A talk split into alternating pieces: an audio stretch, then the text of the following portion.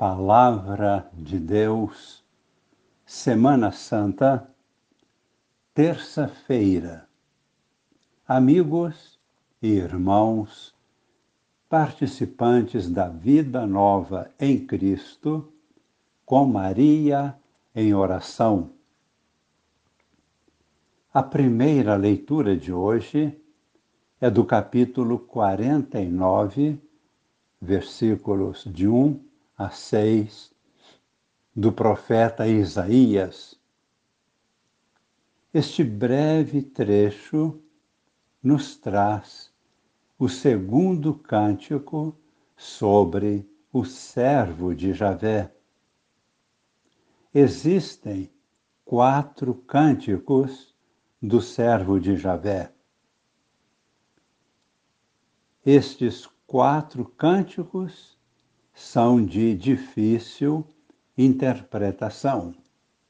Porém, uma coisa é certa: todos eles têm algo em comum. Descrevem de modo muito aproximado os sofrimentos que séculos mais tarde Jesus suportou ao cumprir sua missão de Salvador da humanidade. O próprio Cristo atribuiu a si mesmo alguns destes textos. Enfim, Deus Pai, entregando ao seu Filho a salvação da humanidade inteira, incluindo neste movimento de libertação todos os povos e nações. Deus Pai o constituiu luz dos povos, luz das nações. Por isso, principalmente agora na Semana Santa, a Igreja medita profundamente estes quatro cânticos, atribuindo a eles um valor profético a respeito da paixão de Cristo e sua vitória sobre o mal, sobre o pecado, sobre a morte. Jesus Cristo vive e é o Senhor. Este Cristo ressuscitado, este Cristo vivo, Senhor da vida, é Ele que está aqui agora, no meio de nós, em nosso lar, conversando conosco. Jesus vem agora ao nosso encontro, invisível, porém, ajudando-nos compreender um pouco do mistério de sua missão, sua morte e ressurreição. Cristo caminha conosco, invisível, porém, realmente presente por Sua palavra, por seu amor ele faz chegar ao nosso coração, à nossa mente, ao nosso espírito, cada dia um pouco mais, a compreensão de tudo que ele ensinou.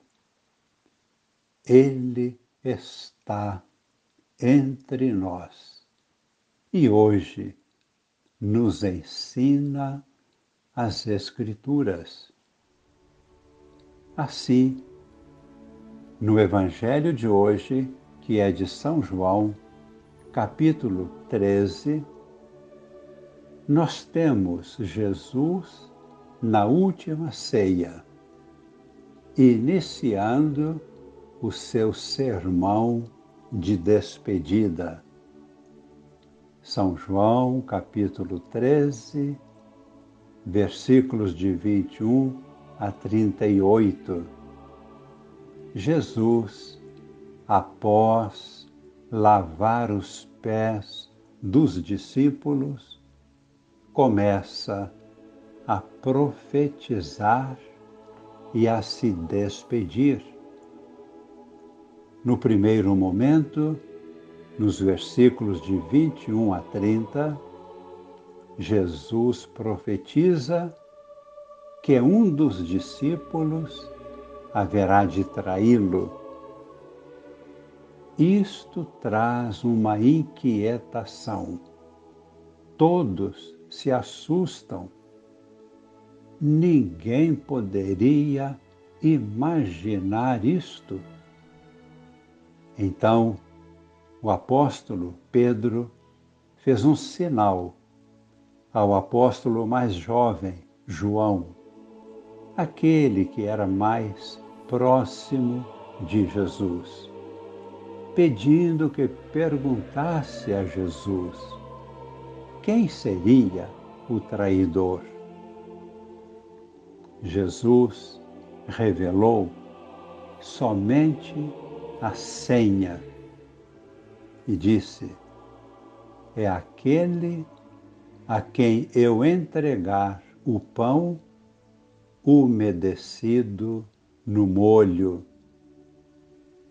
E assim o fez. Depois de receber o pedaço de pão, Judas saiu.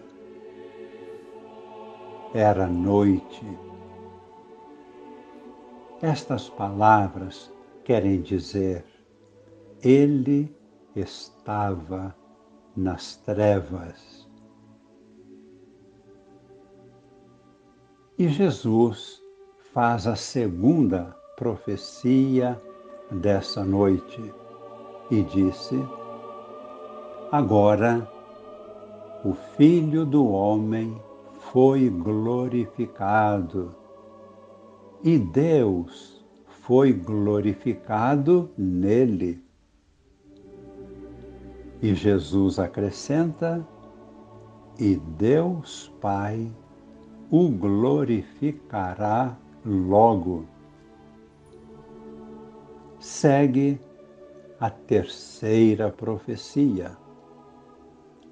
Jesus revela que falta só um pouco de tempo e deverá ser retirado da convivência dos seus.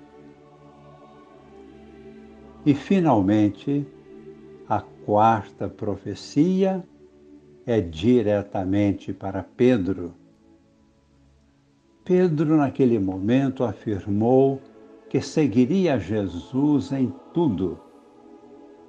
Jesus prediz que dentro de poucas horas, Pedro haverá de negá-lo três vezes. Porém, mais tarde, bem mais tarde, Pedro daria a própria vida por Jesus. Agora, no dia de hoje ou nesta noite, Jesus está conosco e nos transmite Sua palavra, seu amor, Sua vida, Sua bênção. Qual será a palavra de Jesus para cada um de nós? Fechando nossos olhos. Vamos permitir que Jesus inscreva em nosso espírito, em nossa mente, em nosso coração, Sua mensagem, seu amor.